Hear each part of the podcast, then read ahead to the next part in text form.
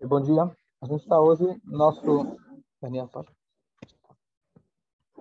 Está hoje no nosso quarto shiur, analisando uma figura histórica que era um rabino da época do Talmud, que ele era um dos maiores sábios da época e ele decidiu abandonar o judaísmo. Para você virar um verdadeiro perverso, você tem que dar muita Torá. Tem que conhecer todas, a, todas as mitzvot, são 613, as básicas, fora os detalhes delas. Você precisa conhecer todas para saber como transgredir. Não é, não é fácil ser um, um rachá, não é fácil ser um perverso. Você tem que saber, perverso dos bons, você tem que conhecer toda a Torá. Ele conhecia, e quando ele chutou o pau da barraca, ele fez questão de, de transgredir todas. E a gente está analisando a história dele, porque o Talmud, a Torá em geral, evita sempre falar mal de qualquer pessoa, mesmo de um animal. E se a Guimarães faz questão de contar a história, quer dizer que tem alguma mensagem para nós. A história é a história dele, de dois mil anos atrás, e sim a nossa história. A gente está tentando achar as correlações da história, o que causou ele abandonar os caminhos da Torá, especialmente alguém com tanto conhecimento, tanta sabedoria, uma pessoa como essas, quais foram os erros que ele fez que a gente pode de alguma maneira acabar também incorrendo no nosso dia a dia. A gente contou algumas coisas que aconteceram, vou falar rapidamente, recapitular quem me ajuda, os primeiros três. Primeiro a gente falou de uma festa que o pai dele fez quando ele era pequeno, e o pai dele, é? Os pássaros, esse é boa. Boa, escolha. Tá bom? Tá bom? Já estamos numa uma boa classe, bons alunos aqui. Agora Hashem. Então, quando ele era pequeno, o pai dele se interessou pelo estudo da Torá, não por um interesse genuíno da grandeza, da santidade da Torá, e sim pelo benefício que a Torá traria. A gente explicou no primeiro shiur. Depois, o filho dele, quando começou a estudar a Torá, ele conhecia o conteúdo da Torá, mas o modo de como ele estudava, o ambiente de estudo dele era um ambiente helenista da época. A gente falou o exemplo que quando a gente estuda Guimarães, a pessoa começa a frequentar a Shiur, ele começa a falar com você assim, então quanto custa a Coca-Cola, tá certo? E aí, esse eu tenho, tem um modo de você cantar e você falar, é um modo de estudo. Mas ele estava estudando com, alguém deu um exemplo do funk da época. Em vez de estudar com a música judaica, ele dava a música com, com o espírito da época. Então, o estudo dele não era, não estava com espírito. Então, na Torá é muito importante não só o conteúdo, mas a maneira que a gente transmite. Não basta só. A Torá não é apenas uma informação intelectual. A Torá, na verdade, é algo sagrado. Quando a gente fala de algo sagrado, o, o pacote do presente também faz diferença. Não, não basta só o conteúdo. Tem que estar perfeito em todos os aspectos. Depois a gente falou quais foram as causas, o que fez com que ele abandonasse os caminhos da Torá. Então, tem várias versões no Talmud. Uma delas, que ele, na visão dele, chegou na conclusão que a Torá não era verdade. Deus nos livre. Por quê? Porque a Torá promete vida longa para duas mitzvot. Uma delas é honrar os pais, a outra é espantar a mãe. Aí, Marcela?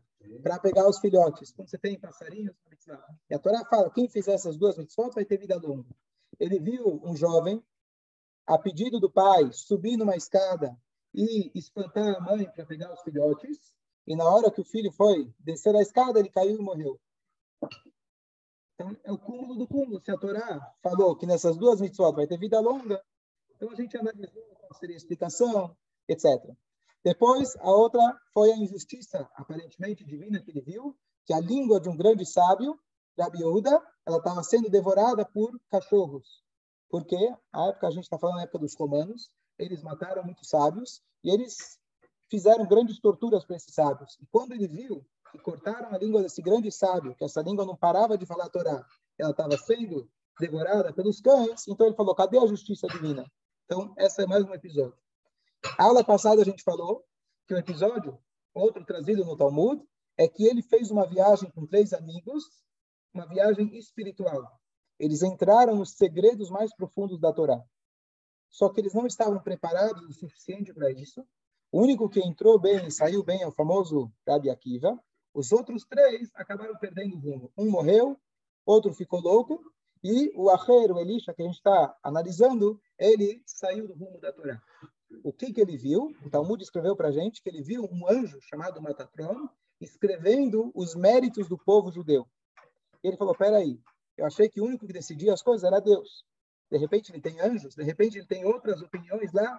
Então ele falou, então existem dois deuses. Então ele falou, então se você não parte do princípio básico que tem um único Deus, se isso, entre aspas, na visão dele, está errado, então ele acabou abandonando. E quando ele fez isso, aquele anjo foi lá e se vingou, entre aspas, do sábio e apagou todos os méritos que ele tinha. Aí falou, bom, já que não tem mais méritos para o mundo vindouro, então deixa eu aproveitar esse mundo. E assim foi o que ele acabou abandonando o judaísmo. E todas essas histórias são enigmáticas, todas essas histórias são, na verdade, uma lição para a gente. E esses foram os primeiros três shurim. Quem quiser entender cada uma dessas histórias, está no Spotify os primeiros três shurim. Hoje a gente vai para o quarto episódio. Bom, depois que ele abandonou todos os caminhos da Torá, ele fazia questão de ir contra os caminhos, e não só isso. A gente falou antes que ele, no Shabat, ele fez questão, na hora que ele abandonou o caminho da Torá, ele viu que não tinha mais chance de chegar no mundo vindouro, ele foi no Shabat, ele procurou uma mulher de rua, para não falar literalmente, e ele falou, vamos. Ela falou, você? Você, o Rabino? E ele foi lá, era em pleno Shabat, ele foi lá e arrancou uma muda, que é uma das transgressões bíblicas da Torá, de você arrancar uma planta, arrancar uma fruta. E ela fala, ah, não é você, é outra pessoa. Você não pode ser aquele rabino, é outra pessoa. E aí ele adquiriu esse apelido chamado outro. A gente nem fala o nome dele, é chamado outro, porque ela falou, isso aqui é outra pessoa. E aí o que acontece? Depois que ele abandonou os caminhos da Torá, ele foi arrancar mudas, não no sentido literal, mas também no sentido figurativo. Mudas é uma analogia para crianças que vão se tornar uma árvore no futuro. Ele ia nas sinagogas, ele via jovens rapazes talentosos estudando Torá, e falava: ah, esse cara aqui, coitado, está perdendo tempo estudando Torá. Esse podia ser um grande advogado, esse podia ser um grande médico, esse podia ser um grande filósofo, e está aqui perdendo tempo estudando Torá. E na cabeça das crianças puras, ele colocava uma dúvida: será que eu estou fazendo certo? Será que eu estou investindo o meu tempo da maneira correta? E ele realmente, com uma maldade muito grande, você poluir a cabeça de uma criança que é pura, é a pior coisa que a gente vai fazer. Se você acha que está errado os caminhos, vai falar com o pai, vai conversar com os pais. Você não coloca dúvidas. A pior coisa é você colocar uma criança que está num caminho, você coloca dúvidas na cabeça, independente de qual seja a dúvida, mas a pessoa vai ficar confusa. E ele fez isso de propósito, porque ele sabia que se eu quero destruir a minha fé, eu tenho que mexer com quem? Com as crianças. E foi essa atitude que ele fez. Então, realmente foi algo muito consciente, algo muito proposital. E quando a gente quer falar de chuvar, o caminho para a pessoa se arrepender, aqui temos um exemplo. Não foi simplesmente que ele falou, bom, eu por mim, eu vou seguir meu caminho. Não, ele fez questão de tentar arruinar a própria fé da onde ele veio. A história continua que ele abandonou seus caminhos e, obviamente, ele perdeu o posto de rabino. Ele, claro que já não era mais o rabino e não era mais ninguém. As pessoas se afastaram dele. Existe uma regra muito óbvia de que se a pessoa não segue os caminhos da Torá, você não pode aprender a Torá dela. Ah, mas ele é muito inteligente, ele é um grande gênio. A Torá não é intelecto. A Torá não é um cara inteligente. A Torá é conduta. A Torá é algo completo. Então, a gente falou outro dia, quando uma vez viram um grande filósofo, teólogo, tendo uma atitude muito imoral. Falaram, professor, o que é isso? Ele falou, por acaso teu professor de geometria ele é um triângulo? Eu falo filosofia, o que eu faço na minha vida pessoal é outra coisa. Na Torá isso não existe. Médico que fuma não funciona. Rabino que ele está aqui para representar Hashem e ele ensina teorias bonitas, só que ele não pratica, não é essa pessoa que você pode aprender dele. Ele pode até falar muitas verdades, só que se ele não representa essa verdade, não é uma pessoa que você pode se inspirar e aprender dele. Então todos os sábios abandonaram ele, com exceção de um. Havia um sábio ele é famoso até hoje, Rab Meir Balanés. Meir Balanés hoje está enterrado em Tveria, perto do Ramba, Maimônides, famoso Rab Meir. Ele, um único sábio que ele foi enterrado de pé. Isso não existe em nenhum outro lugar. Ele pediu para ser enterrado de pé, para que quando Mashiach chegasse, já estivesse pronto, já estivesse de pé. É? Esse Rab Meir Balanés, ele é muito famoso porque todas as Mishnayot, que são os trechos da Torá oral, se vocês olharem aqueles livros estão na azul e o marrom, é uma parte do Talmud, todos os trechos principais, a maioria deles, ele é o autor. Esse Rab Meir. E esse Rab Meir foi aluno desse sábio que saiu do caminho do Elisha Benavui. Então todos abandonaram o professor, mas ele continuou seguindo o seu professor, aprendendo dele, e quando ele tinha uma oportunidade, ele tentava jogar uma jogar uma frase e ver se ele conseguia pescar ele de volta. Ele não desistiu dele. E a Torá conta para gente que um dia o é, Rabi Meir ele estava seguindo o seu professor e eles estavam ele estava andando no seu cavalo no Shabat. Andar de cavalo no Shabat é uma proibição rabínica, mas é proibido. E o aluno, apesar de ser o Shabat, imagina como se fosse um cara andando de carro hoje, fala, olha, meu professor, Rabino, está andando de Shabat, está andando de carro no Shabat. E eu vou correndo atrás dele para escutar o que ele tem a dizer, as aulas dele. Meio incongruente, meio fora de contexto. Mas ele foi lá, o professor andando de cavalo, ele correndo atrás, escutando o professor falar Torá. E aí, de repente, o professor fala, para, volte. Por que volte? Porque existe uma regra de que você não pode andar fora do perímetro da cidade, determinado perímetro da cidade, no Shabat. Você não pode fazer uma longa viagem, mesmo a pé. Você não, hoje aqui em São Paulo não, não acontece, porque na, nas estradas você tem casa a cada tanto, então você não está fora da cidade. Mas se você realmente sai do perímetro da cidade, tem uma medida de quanto você pode caminhar, que é a medida de um quilômetro. Tá bom. E aí, de repente, o professor fala, volte. Falou, por quê? Porque eu contei, enquanto eu estava em cima do meu cavalo, eu contei a distância, olha a capacidade do homem, e aqui exatamente bate os dois mil amot, que seriam quase um quilômetro. E aí, quando o professor falou para ele, volte, ele vira para o professor e fala, Hazor Bechá, eu quero que você volte também. Quer dizer, voltar? Não no sentido apenas geográfico, mas no sentido no sentido de chuva. E o professor vira e fala, não, não, para mim não tem mais jeito. Por que não? Ele lembrou aquela história que ele fez aquela viagem atemporal, que ela entrou, ele entrou nos, nos, nos lugares profundos da Torá, e lá ele ouviu um anjo falando, depois que apagaram os méritos dele, ouviu falando, todo mundo pode voltar, todo mundo pode fazer chuva, se arrepender, Hutz me'acher. Fora o acher, fora o outro. Então, se eu já não tenho mais jeito, para que eu vou me arrepender? Ele seguiu o caminho. Tem uma outra opinião que ele ouviu isso quando ele ele ouviu, ele ouviu isso saindo a linguagem que ele usa, Mechorea Pargot, de trás da cortina. No templo sagrado, você tinha o lugar mais sagrado, que na frente dele tinha uma cortina. Então, ele ouviu uma voz saindo de trás da cortina. Ou seja, ele ouviu uma voz celestial dizendo que você não tem mais jeito. Já que eu não tenho mais jeito, então, deixa eu seguir meu caminho. Tá bom? O Rabi Meir não desistiu dele. O Rebbe Meir continuou seguindo ele. E chegou no último momento onde o professor dele estava no leito da morte. Ele ainda estava insistindo, quem sabe o professor dele podia voltar atrás.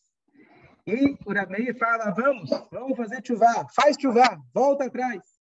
E ele, ele perguntou, mas será que agora vão aceitar minha chuvá?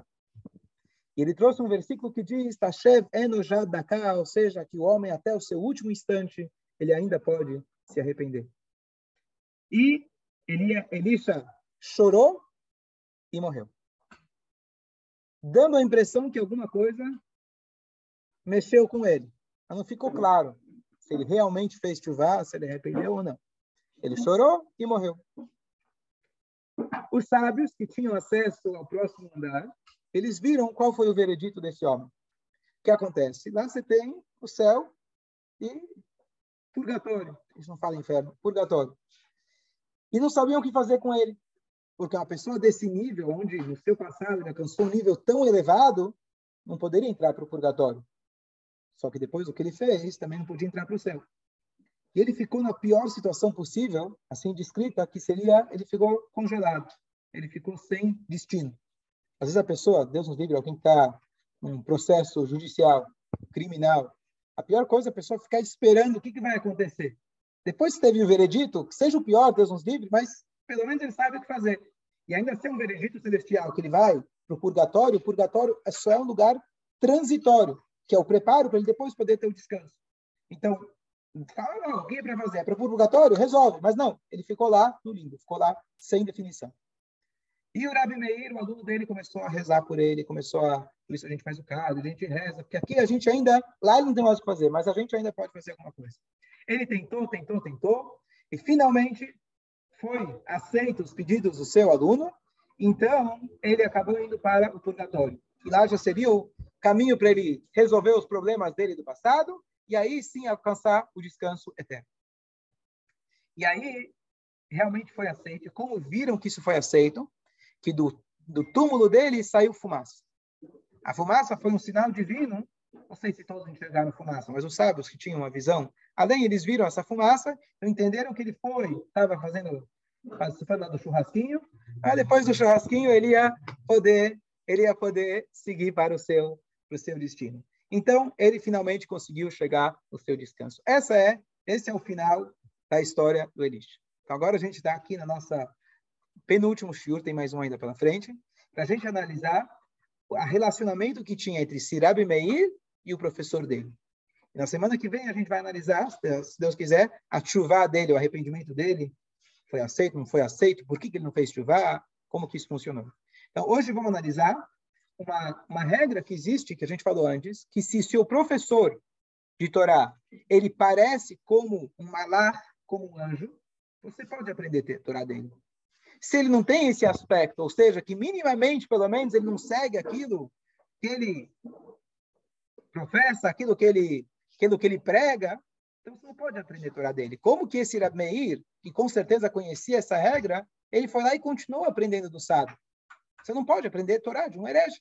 Você quer fazer ele fazer chuvá? Então tudo bem, vai de vez em quando, baixa na porta dele, fala para ele fazer chuvá e vai embora. Mas ele continua aprendendo Torá. Essa Torá com certeza estava, de alguma maneira, poluída. Porque se tivesse pura, ele teria mudado os seus caminhos. Como que ele continuou esse elo com o professor? De novo, se ele quisesse trazer o professor de volta, você mantém um elo distante. Mas ele continuou aprendendo dele. Como dizem nossos sábios, o Rabi Meir ele tinha uma capacidade única. E a capacidade única dele era que ele conseguia pegar o interior da fruta e a casca ele jogava fora. Ele conseguia filtrar ele conseguia filtrar.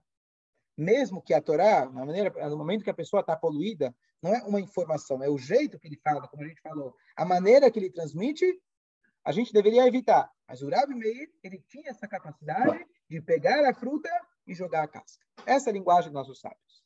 Pergunta: quando você vai comer uma fruta, você pega a fruta e tira a casca ou tira a casca e pega a fruta? Normalmente você tira a casca para pegar a fruta. A linguagem que nossos sábios usam é ele pegou a fruta e tirou a casca. Como você pega a fruta sem tirar a casca? E a linguagem dos nossos sábios é precisa. Eles sabiam descascar a fruta, eu espero. Ah, já tinha tapuz naquela época em Israel. Então, qual que, é, qual que é a mensagem? Então, eu vou repetir aqui duas histórias que eu contei nessa semana, que acho que a turma gostou, acho que a maioria já escutou, mas vale a pena repetir, que são histórias muito bonitas. Primeira história, a gente falou do Rabi Nachman de Breslov, aquela parábola muito bonita do ganso. Vocês estavam aqui, vocês escutaram. Mas é realmente muito bonita. E a parábola diz, conhece a famosa parábola? O filho do rei, filho único do rei, que seria o seu sucessor, estava aqui naquele dia, Marcelo? Você não escutou a história? Hã? Não, era, era tarde, era tarde, isso, você não estava. E aí, o filho do rei, o príncipe, ele deu um mexigás, deu uma loucura, ele se convenceu que ele era um ganso. Tirou as roupas, foi para baixo da mesa e começou a bicar milho começou a comer os restos de comida. Bom, o médico, o, o rei, chamou todos os médicos, psiquiatras, psicólogas, só que ninguém conseguiu curar o cara. Não, deu, não teve jeito, ele estava convencido que ele era um ganso. Chegou um sábio judeu, diz o Rabi Nachman, ele falou, você me permite tentar? O rei já estava desistido, falou, pode tentar, fique à vontade. O sábio judeu tirou suas roupas, foi para baixo da mesa e começou a bicar a comida. O filho do rei ficou espantado. Ele falou: O que você está fazendo aqui? Falei, Como assim? Eu sou ganso. Você é ganso? Falei, sim. Tá bom. Bem-vindo ao clube. Bem-vindo. Pelo menos agora eu tenho um amigo. E o rabino lá, o sábio, começou a comer igual ele. De repente, passa um tempo, o sábio ele coloca uma camiseta. O ganso olha para ele e fala: Peraí, camiseta? Eu, sim, por quê? A gente é ganso, não? Sim, eu sou um ganso de camiseta. Ah, não é tão grave. O ganso pode usar camiseta. Passa uns dias, ele coloca uma calça. O que, você está fazendo? Tem problema? O ganso não pode usar calça? Não está escrito que ganso não pode usar calça. Aí ele foi lá, colocou calça também. E assim ele foi para a cadeira. E assim ele começou a comer com garfo. E em algumas semanas ele estava curado. Essa é a parábola do Rabiná. Tem várias lições bonitas, que ele desceu para o nível dele, que ele se colocou na posição do outro, etc. Mas a mensagem, que a gente ligando com o nosso assunto, qual foi a diferença entre todos os psiquiatras, médicos que não conseguiram curar ele, desse sábio? Todos enxergavam o ganso. O sábio enxergou o príncipe. Todo mundo queria tirar o ganso de dentro dele. O cara convenceu que ele é ganso, ele estava se comportando como ganso. Como que a gente tira o ganso de dentro dele? Rabino falou, como que eu tiro o príncipe de dentro do ganso? Aí comentei no Shabat passado, né, a história da Bela e a Fera, os poucos filmes que assisti quando criança. Lembra da Bela e a Fera? A Fera que é princesa, princesa, não lembro o que era. Ou, já esqueceu? Lembra do, do filme? Lembra? A Fera que é princesa ou a princesa que é fera? Depende. Antes do casamento ou depois? Né? Alguns falam que vira fera depois do beijo. Outros falam que vira fera. Depende de como você trata, tá certo? Não é só para mulher, não está aqui única. É para o homem também funciona. É para ambos os lados. Então, a pergunta é: o que, que você enxerga na pessoa? Todas as pessoas, normalmente, a gente enxerga o superficial. Se eu tirar o superficial, talvez eu vou descobrir o que tem lá dentro. O Rabi Meir, ele enxergava a fruta. Ele pegava a fruta. Ele enxergava o príncipe. Bom, tem um pouco de poeira em volta. Depois ele tirava a casca. Eu vou filtrar o que não, o que não, o que não presta. Ele tinha a capacidade de conseguir olhar o interior da pessoa e não ser afetado pelo exterior.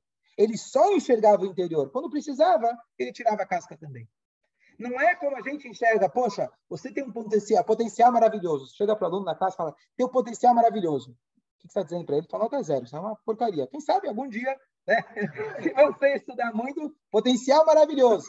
Melhor do que falar que não tem potencial. Mas potencial está dizendo que realidade está zero. Não funciona. Potencial não paga as contas. Tá certo? Ele enxergava o potencial como realidade ele dava valor para o potencial, enxergava para o professor ou para qualquer pessoa. O nome dele era Meir. Meir é iluminar, é uma pessoa iluminada. Ele conseguia enxergar a luz onde as pessoas enxergavam escuridão. Ele realmente dava o crédito para a pessoa e confiava, falava: Eu estou vendo a sua luz. E por isso ele continuou confiando no sábio, aprendendo do sábio, porque ele tinha a capacidade de enxergar a luz aonde os outros enxergavam a escuridão. E essa capacidade a gente pode aprender do Meir minimamente, a gente tentar procurar o príncipe dentro do ganso e não o contrário.